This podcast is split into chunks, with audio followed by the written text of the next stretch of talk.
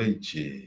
Continuando a nossa Semana Espírita, hoje abordarei o assunto psicologia, espiritismo e as imperiosas interações. Por que esse interesse grande pela psicologia? O que há nessa ciência, nesse campo de estudos humanos, para que as pessoas tenham tanto interesse? Parece que há alguma coisa ali que trata de algo precioso ao ser humano. E eu creio que esse algo, isto que atrai, é o espírito. Ou, numa linguagem mais popular, a alma. Mas que é o espírito, a pessoa, o indivíduo espiritual. Não a pessoa das relações cotidianas, mas o indivíduo, aquele que é o espírito, as relações no campo espiritual. Sim, isso é do interesse das pessoas quando pensa em psicologia. Mas hoje a psicologia não trata disto. Infelizmente, a psicologia trata do comportamento humano e da dinâmica psíquica para que esse comportamento aconteça. É uma limitação, Claro que é uma limitação, mas é o que nós temos como, com esta ciência. Mais ainda, nos dias de hoje, século, início do século XXI, a psicologia se aproxima muito daquilo que são funções cerebrais do organismo, como se, se psicologia fosse a ciência que vai explicar no cérebro o comportamento humano não vai encontrar.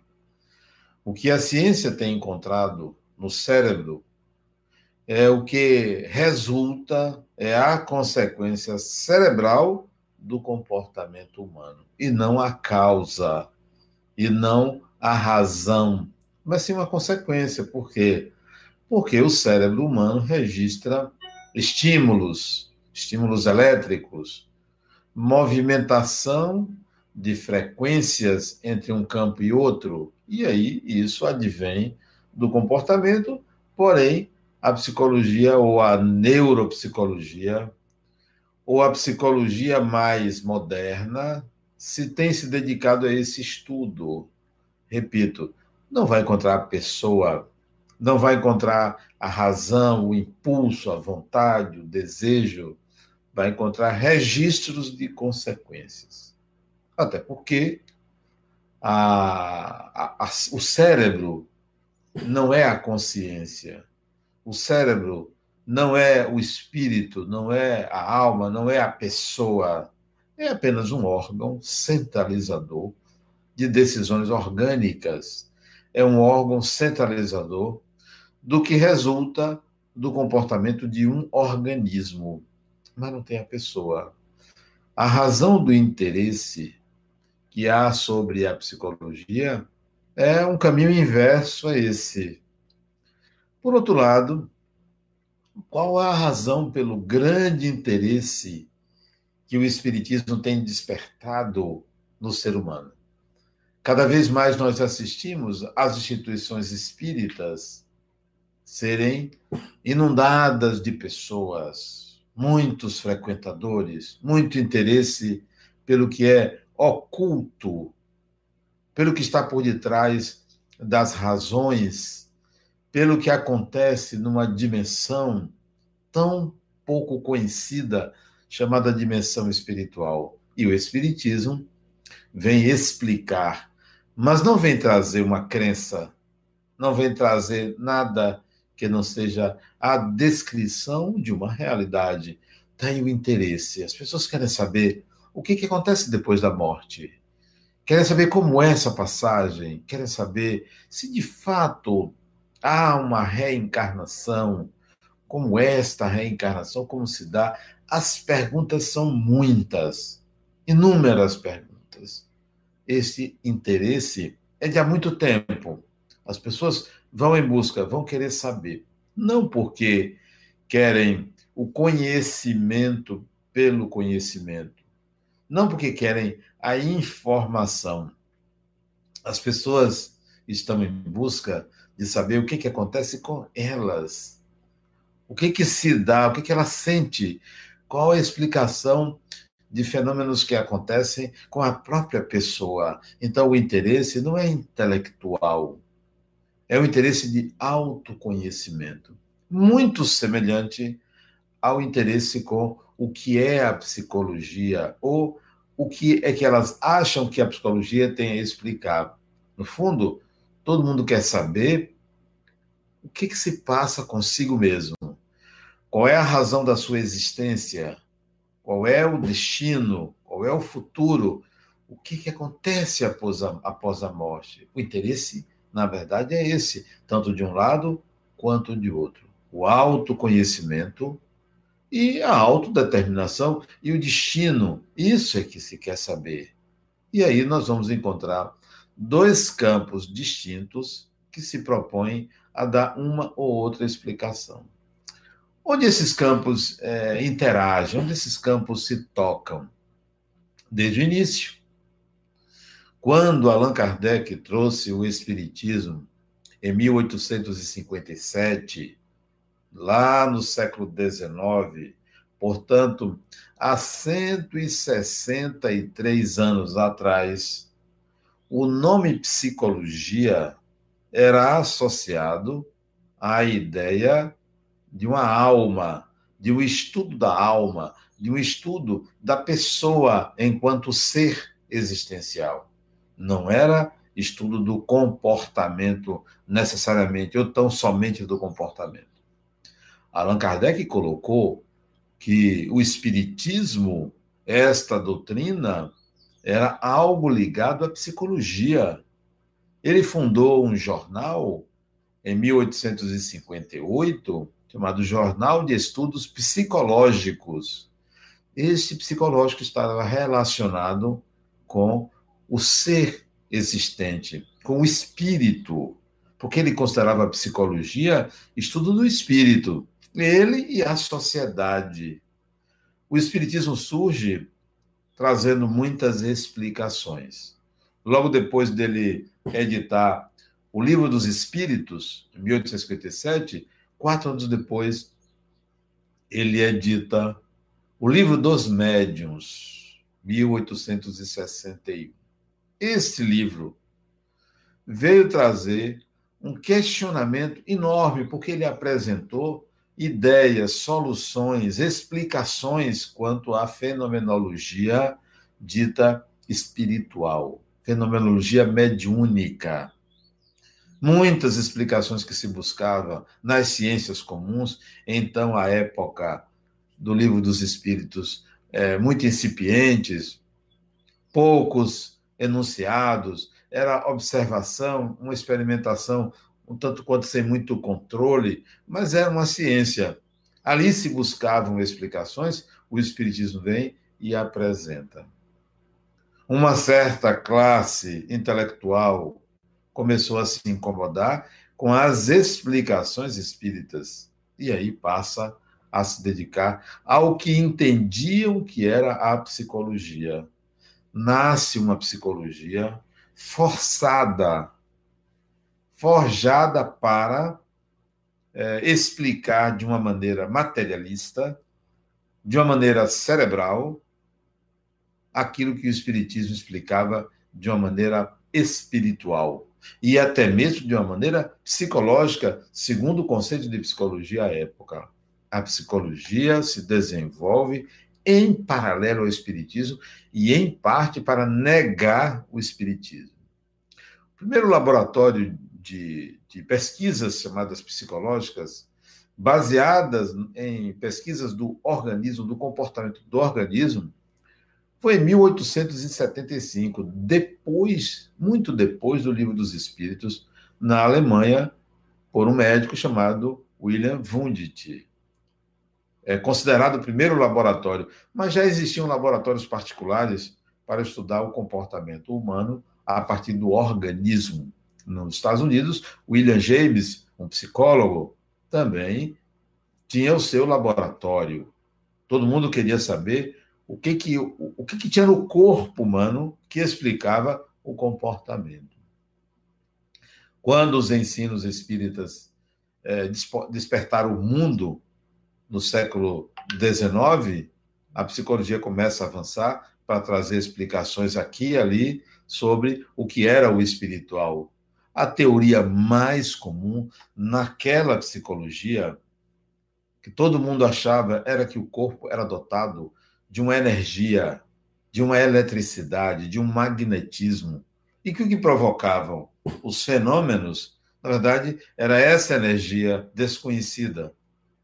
Mas isso não explicava tudo, porque era teórico isso. Enquanto os espíritos vinham e apresentavam suas ideias, apresentavam fatos, a psicologia nascente trazia possibilidades, mas nada concreto.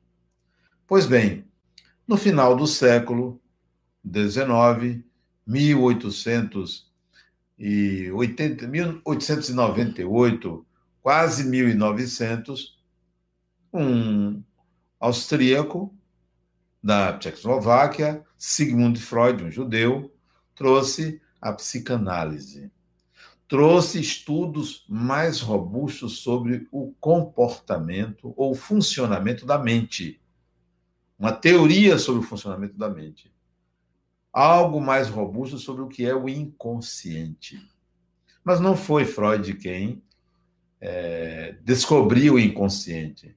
Muitos anos antes, a época de Allan Kardec, outro médico chamado Carl Gustav Caros, e um outro, não menos espíritas, por esse inconsciente. Eles são provavelmente os pioneiros em trazer uma ideia mais precisa de que o inconsciente é um campo da mente humana, mas ainda com uma ideia cerebral.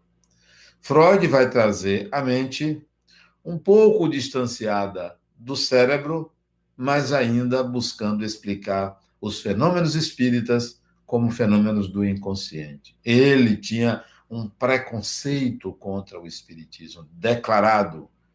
Ele chamava a lama, esse tinha o nome também de ocultismo, estudos das ciências ocultas. A psicanálise surge no final do século XIX, início do século XX, com uma proposta de também se opor aos fenômenos espíritas. Mas o espiritismo avançava, Ninguém segurava o avanço do Espiritismo. Por quê?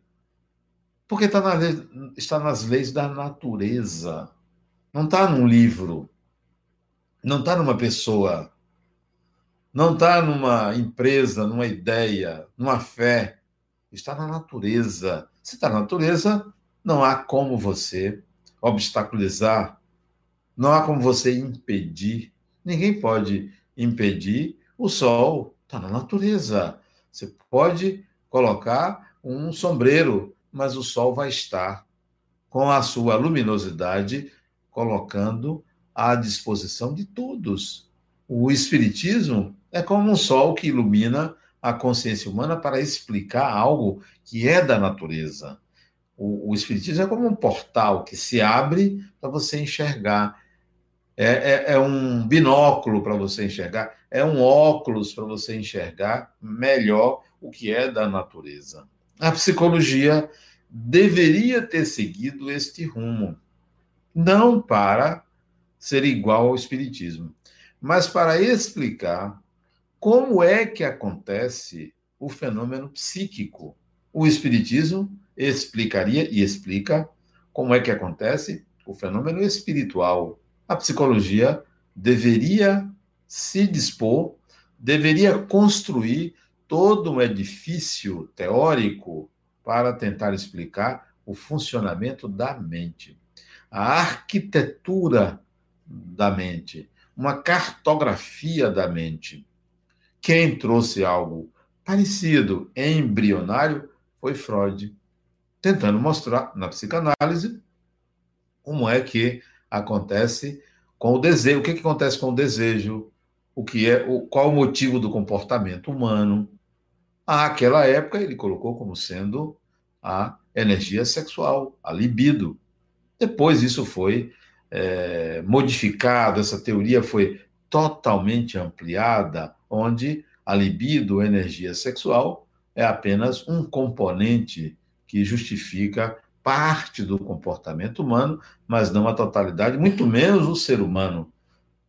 Freud é que trouxe aquela ideia de que existe uma, um inconsciente e uma consciência. E entre os dois, o ego ou eu.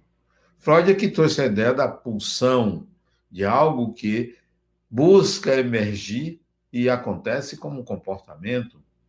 Id, ego e superego. O id como a pulsão, aquilo que é a energia que movimenta a vida, o ego como sendo o senhor que conduz essa energia, e o superego, aquele ser coletivo, social, que tenta moderar o comportamento a partir de limites ou de valores. Então, ele trouxe isso, foi pioneiro, inegável. O é, trabalho de Freud, as ideias de Freud, embora contenha limitações quanto ao espiritual e outras limitações em relação a essa mesma arquitetura da mente. Então, a psicologia ela se divide com Freud. Psicologia, digamos assim, orgânica e psicanálise. Psicologia objetiva corporal, psicologia subjetiva mental. Até hoje nós vamos encontrar essa divisão. Há uma psicologia subjetiva e há uma psicologia dita objetiva. Mas, no começo do século passado, lá por volta do 12 º 13 ano, surge uma outra luz na psicologia. Surge alguém com uma outra visão surge alguém com uma visão muito mais ampliada, que foi Carl Gustav Jung, médico também, tinha conhecido Freud, começou a divergir das ideias de Freud, trouxe uma outra dinâmica psíquica, uma outra arquitetura para a mente humana. O que é a mente? Para Jung, a nossa mente tem uma consciência produzida a partir do inconsciente. Para Freud, a mente tem uma consciência que produz o inconsciente a partir daquilo que é reprimido, a partir daquilo que é esquecido. Já Jung diz não. O ser humano nasce totalmente inconsciente. Vai formando esse inconsciente não só pelo que esquece, não só por aquilo que é reprimido, mas também pelas relações que estabelece entre os conteúdos do próprio inconsciente. E em dado momento da evolução humana, surge um campo de consciência. E surge um centro desse campo chamado eu ou ego. Então, o eu surge a partir de experiências que justificam uma identidade, uma percepção de si mesmo. Então, nasce a consciência do inconsciente e nasce o eu em seguida. Então, ele já mostra algo diferente. Fala da, da importância dos mitos, dos símbolos para o inconsciente, de como o inconsciente se estrutura, de como o comportamento humano é, em grande parte, ditado pelo inconsciente em grande parte, produzida a partir de elementos que são inconscientes. De onde vem o desejo inconsciente, de onde vem o impulso para a vida. Então, Jung traz um mapa da mente, ele se aprofunda na mente. E mais ainda, para Jung, cérebro é uma coisa, mente é outra. No começo da sua vida acadêmica, Jung teve a oportunidade de conduzir reuniões espíritas, de estudar uma médium, sua prima, de escrever sobre o assunto. Ele não era um teórico do espiritismo, nem se dizia espírita, mas ele conheceu, ele leu as obras de Allan Kardec, ele cita nos livros dele, nos livros da obra dele, do que ele considera que seria uma obra científica, ele cita a leitura do livro dos Espíritos, embora é cauteloso ao falar que muitos fatos ligados ou ditos como produzidos por espíritos são produzidos pelo inconsciente, mas não todos. Conversando com a sua discípula, seguidora, Marie-Louise von Franz, que levava para ele sonhos de seus pacientes, mostrava ele pedindo ajuda de como entender, e ele dizia que alguns sonhos, aquele personagem era um espírito desencarnado, porque ele tinha consciência da imortalidade do espírito. Então Jung entrou na psicologia trazendo algo diferente não se declarava, declarava espírita, não era um estudioso do espiritismo, não era militante. A sua psicologia não é uma psicologia do espírito.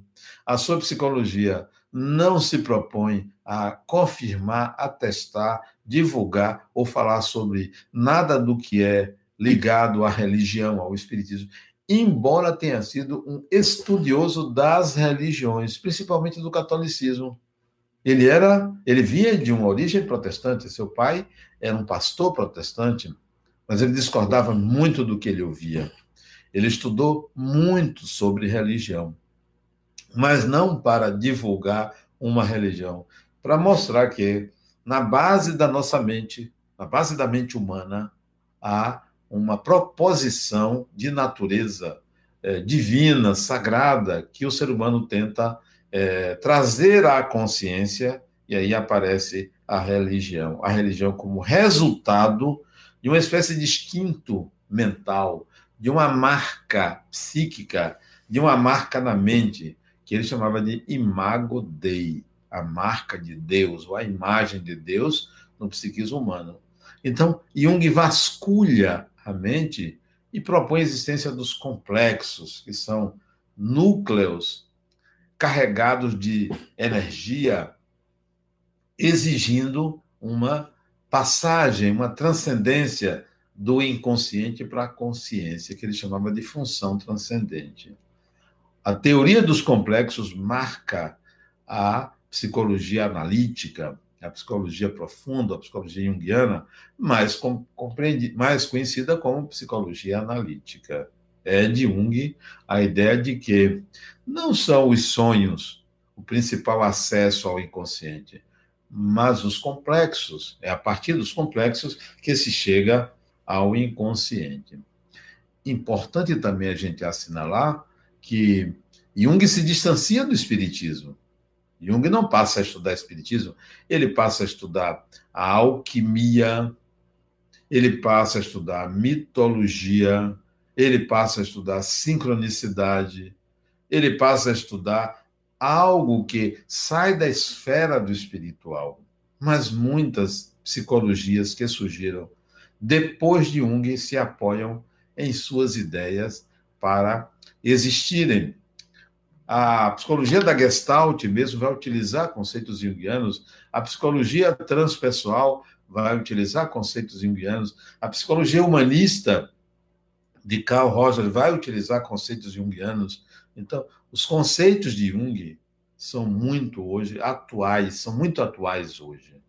Importante a gente dizer também que havia uma oposição muito grande da psicanálise às ideias de Jung. Mas hoje nós encontramos uma certa confluência de temas das várias escolas psicológicas em torno daquilo que Jung traçou. Então, eu diria que Jung foi um arqueólogo da mente humana. Ele estudou a fundo o que poderia ser compreendido ou o que pode ser compreendido como psique, como mente, como, como aparelho psíquico. Bom, por outro lado, o Espiritismo segue seu caminho. O Espiritismo não fica estagnado na obra de Allan Kardec. Ele se espalha pelo mundo. Começou em Paris, lá, em 1857, e vai adiante para os países próximos, para a Espanha, para a Itália, para a Alemanha, e vem ao Brasil. O Espiritismo aqui se instala, se instala de uma forma bastante intensa e profunda. Primeiro centro espírita aqui no Brasil foi na Bahia, em 1865, portanto, Allan Kardec estava ainda encarnado. Allan Kardec desencarnou, desencarnou em 1869. Em 1865, aqui na Bahia, Luiz Olímpio Teles de Menezes, um jornalista, cria um jornal para falar de espiritismo aqui na Bahia. 1865, olha quantos anos isso faz. Primeiro jornal chamado Eco da além-túmulo. Isto é, aquilo que reverbera do mundo espiritual e é possível sair para o mundo material. Foi combatido, foi perseguido, mas saiu. E grupos espíritas existiu aqui na Bahia desde aquela época. Disse que a Bahia é o berço do espiritismo no Brasil.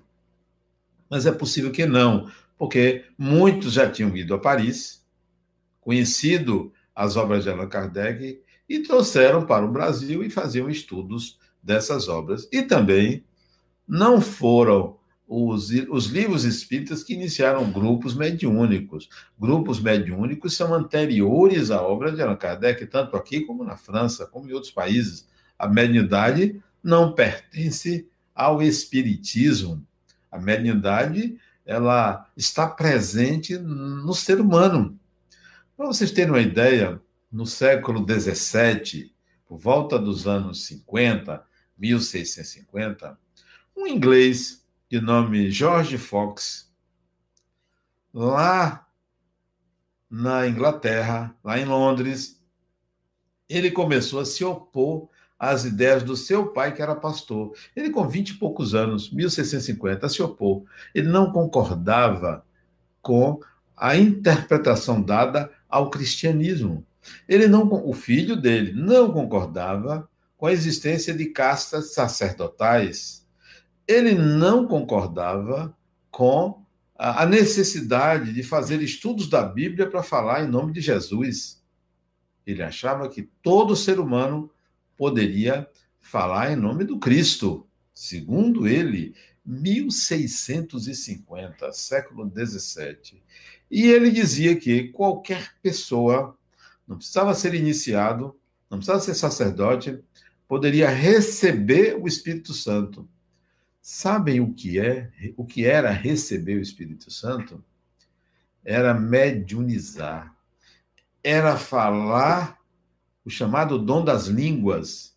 Era falar como Pentecostes, isto é, aquele fenômeno que aconteceu 50 dias, 50 dias depois da ressurreição de Jesus, ressurreição entre aspas, 50 dias depois do domingo de Páscoa, aconteceu um fenômeno das é, das, das, das línguas, de falar línguas, da mediunidade, do Espírito Santo se comunicar, como eles interpretaram que era a mediunidade. Pois bem, Jorge Fox dizia que todo ser humano poderia falar em nome do Espírito Santo. E o mais interessante é que eles, ele fazia isso, atraía pessoas, ele iniciou o movimento, passou a viajar pela Inglaterra, depois para fora da Inglaterra, explicando como era receber o Espírito Santo. E as pessoas, na hora do receber o Espírito Santo, tremiam, porque entravam em transe. Por tremer, eram chamados de tremedores. Eram os tremedores. George Fox iniciou um movimento dos tremedores. Em inglês, dos Quakers ou Quakers. Quakers, tremedores. Ficaram conhecidos como os Quakers, os amigos de Cristo os Quakers, os tremedores. Pois bem, George Fox foi perseguido, preso várias vezes na Inglaterra, várias vezes. Ele viajou para os Estados Unidos, para a região ali de Maryland, para a região ali do estado de Nova York, ali próximo, no nordeste dos Estados Unidos. A doutrina dele transbordou para todo o mundo. Século XVII. Ele falando hoje o que o Espiritismo prega, a mediunidade. O falar do o que vem do mundo espiritual. Um americano de nome William Penn pegou essas ideias e passou também a divulgar e fundou uma província que tem o nome dele, a Pensilvânia a Pensilvânia nasceu em cima das ideias de George Fox, das ideias da mediunidade. E foi na Pensilvânia, que fica logo ali abaixo do estado de Nova York, foi na Pensilvânia que se assinou a Declaração de Independência dos Estados Unidos. Foi ali. E alguma, algumas ideias de George Fox, de William Penn, constam hoje na Constituição Americana. Vem dos tremedores, vem dos Quakers. E não foi à toa que ali, um pouco mais acima da Pensilvânia, no estado de Nova York, próximo lá daqueles lagos, próximo do Canadá, numa aldeiazinha próxima da cidade de Rochester, uma aldeiazinha no condado de Arcádia, uma aldeia chamada Hydesville, 1848, um pouco antes de Allan Kardec, pouco antes, 1848, 31 de março de 1848, três meninas, Margaret, Anne e a irmã Meg, Anne e a irmã, os três, começaram a conversar com, com algo que batia na parede de madeira. Pancadas, tipologia. Surgiram, surgiu a comunicação. E essas pancadas disseram: Eu sou um espírito. Meu nome é Charles Rosma. Fui um mascate que passou por aqui e os antigos moradores me assassinaram para me roubar mas eu tô, eu existo, a vida existe. Então ali surge o chamado moderno espiritualismo lá nos Estados Unidos, oriundo dos Quakers, dos tremedores da mediunidade. A mediunidade está presente em toda a humanidade. Não foi o espiritismo que inventou. O espiritismo traz esta esse estudo. Allan Kardec faz um estudo robusto sobre a mediunidade em 1861 com o livro dos médiuns. O interessante é que não há uma explicação por que, que é, George Fox tem o mesmo sobrenome das irmãs Fox lá de Hydesville. Mas está a mediunidade. O espiritismo surge e avança. Allan Kardec escreveu o Evangelho segundo o Espiritismo, em 1864, depois O Céu e o Inferno, em 1865, depois em 1868 a Gênese. E nesse meio tempo, ele mantinha correspondência com o mundo todo nesse jornal de estudos psicológicos, que todo mês saía até o mês de falecimento dele, até o mês seguinte, abril. Ele faleceu também em 31 de março de 1869. Observe que em 31 de março de 1848, o fenômeno de Hydesville desponta ao mundo. Em 31 de março de 1869, Allan Kardec desencarna. Praticamente 21 anos depois, na maioridade do fenômeno. Mas há uma coincidência aí, embora não existam coincidências, há um fato que ocorreu também em 31 de março de 1848. O marco desse dia nos Estados Unidos foi a comunicação de um espírito, 31 de março de 1848, lá em Hydesville. Na Bélgica, lá na Europa, no mesmo dia, um outro fato desponta ao mundo. No mesmo dia, dois alemães fugindo de Paris, porque foram lá para lançar um livro. Paris não aceitou as ideias deles dois, eles foram para a Bélgica, em Bruxelas, e aí lançaram o que ficou conhecido com o nome de Manifesto Comunista. Karl Marx e Engels lançaram o Manifesto Comunista no dia 31 de março de 1848, na Bélgica há que vocês notarem que, de um lado, um espírito se manifesta, do outro lado, o materialismo se afirma, como se fosse uma luta de opostos. Esse materialismo avança no mundo, este movimento espiritualista avança com o espiritismo. O espiritismo combate o materialismo seja ele de qualquer natureza, de qualquer origem. Esse espiritismo avança. Allan Kardec desencarna, as obras se multiplicam, os estudos são amplos no mundo inteiro. e no final do século XIX, o Espiritismo se muda para o Brasil. Sai da França e vem para o Brasil. As reuniões mediúnicas na Europa, no mundo, continuam, mas é no Brasil que elas encontram solo fértil, aqui no Brasil. O Brasil é o maior país espírita do mundo. Tem mais centros espíritas do que em todo o mundo tem aqui no Brasil. Milhares de centros espíritas tem no Brasil.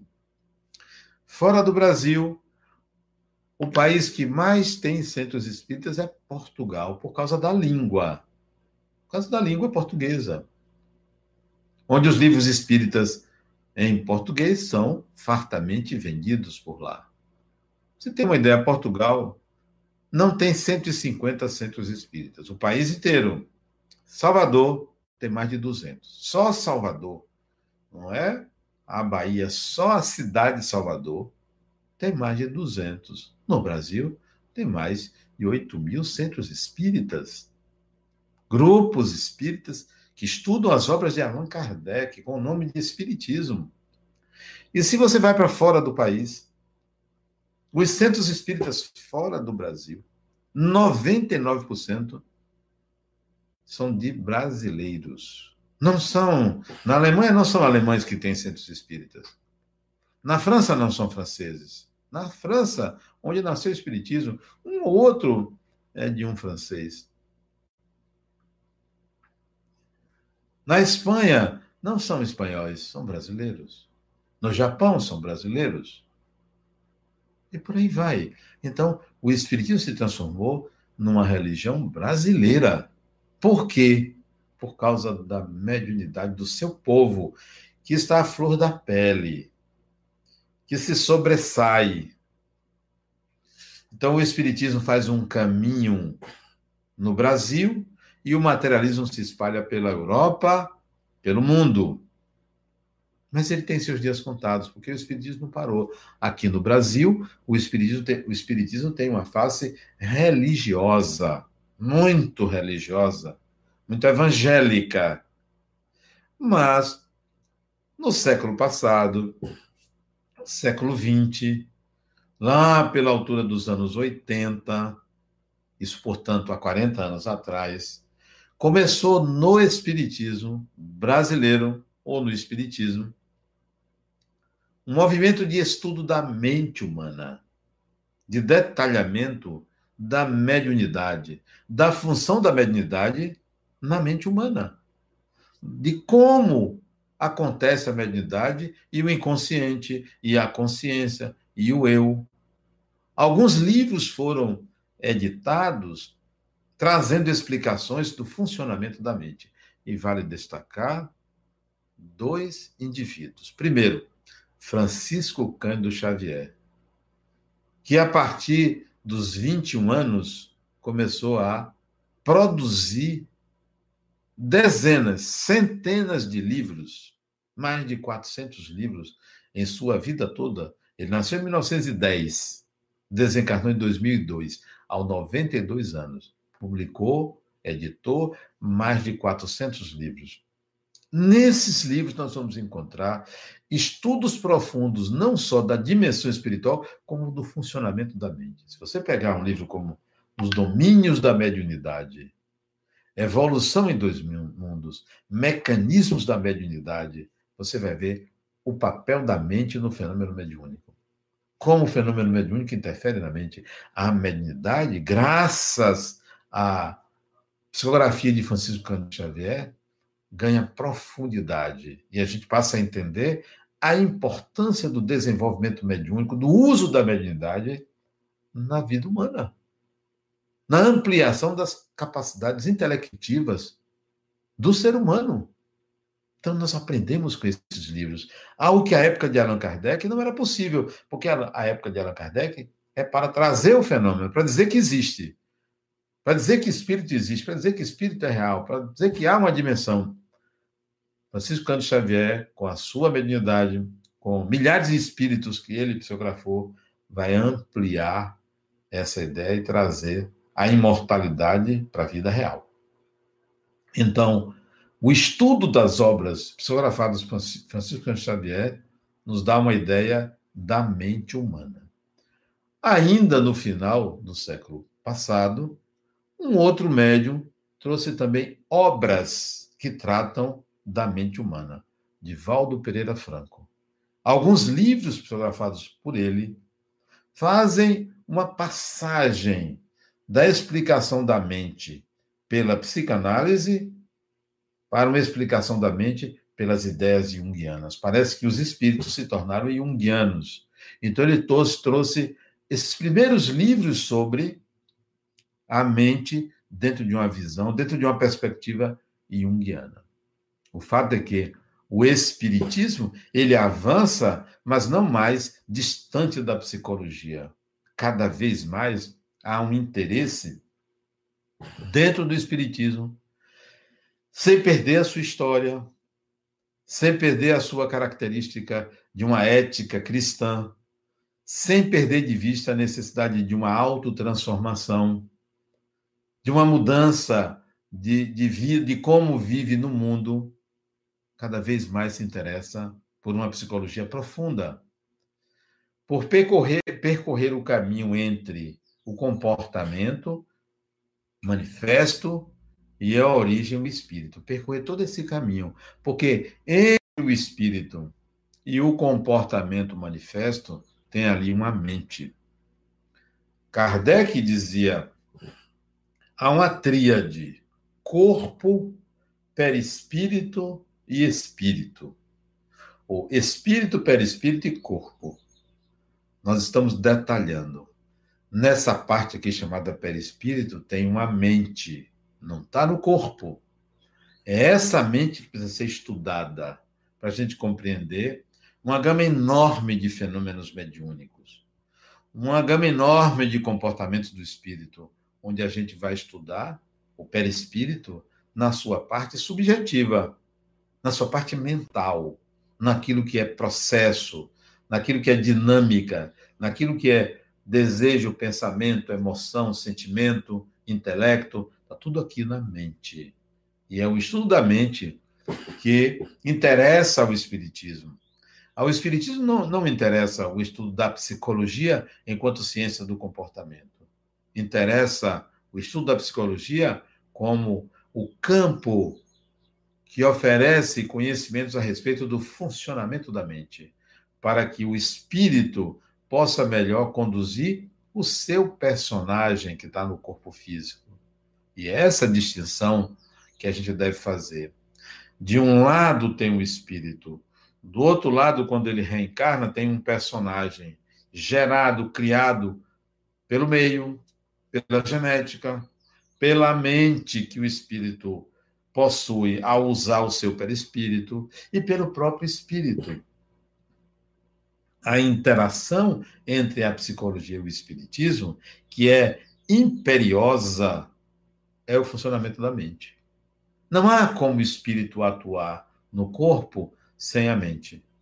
Não há como o corpo interagir com o espírito sem a mente. É essa interação imperiosa, fundamental. Nós precisamos estudar cada vez mais a vida espiritual de um lado a dimensão espiritual, porque é a continuidade, e do outro precisamos estudar como funciona a mente. Como é a sua mente, como é a minha mente.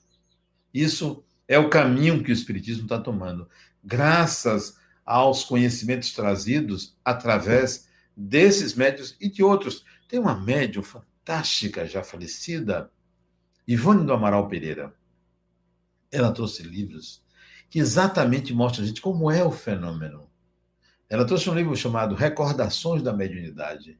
Fantástico trabalho de Dona Ivone Pereira do Amaral. E outro conhecimento, uma literatura vastíssima, que vale a pena se conhecer tudo aquilo que vem do mundo espiritual, mesmo que a gente ache que seja animismo, mistificação, tudo vale a pena. É como Castro Alves dizia: livros, livros a mancheia e mande o povo pensar.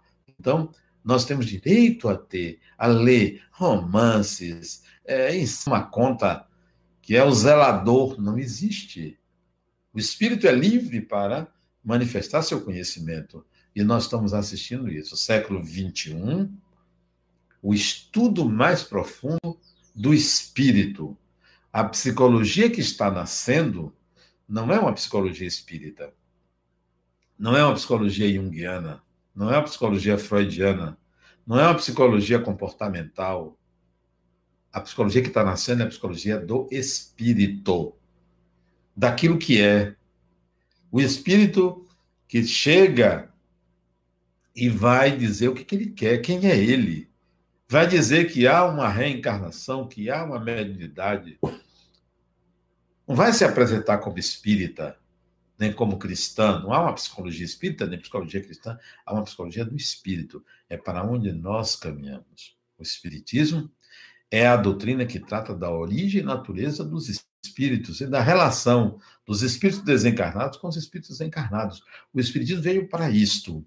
E a psicologia é a ciência do espírito. Então, nós estamos inaugurando a era do espírito como um ser interexistencial e uma psicologia que trata deste ser interexistencial. Eu fui fazer uma palestra num congresso, ele também foi. Eu li, tinha lido todos os livros dele, e ele me perguntou o que, é que eu estava fazendo ali no, naquele congresso. Eu disse: Eu vou fazer uma palestra. Ele Sobre o quê? Sobre psicologia e espiritismo. E ele sabia que eu era psicólogo. Ele perguntou: Mas como é que você consegue é, separar essas duas coisas? Eu disse: Professor, eu vim aqui para mostrar que elas podem estar unidas, que elas tratam, que elas têm uma fronteira muito grande, que precisa ser conhecida tanto de um lado quanto de outro. Psicologia do espírito é a psicologia do futuro. O espiritismo trata exatamente do espírito como um ser imortal. No Centro Espírita Harmonia, nós tratamos de levar as pessoas à consciência de que somos todos espíritos imortais. Não apenas crer, mas saber. Não apenas saber. Existir consciente dessa realidade e viver consciente dessa realidade. Seja bem-vindo, seja bem-vinda à era do espírito imortal. Muita paz.